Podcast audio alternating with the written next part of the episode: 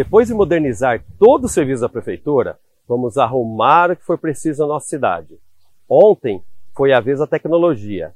Hoje é a vez das calçadas, dos canteiros e das ruas. Vamos revitalizar os passeios públicos, padronizá-los, torná-los mais acessíveis, principalmente às pessoas com deficiência. Como?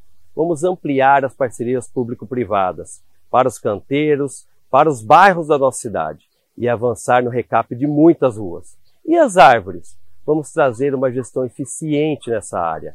Amanhã te mostro o que faremos. Sim, é possível fazer mais e melhor.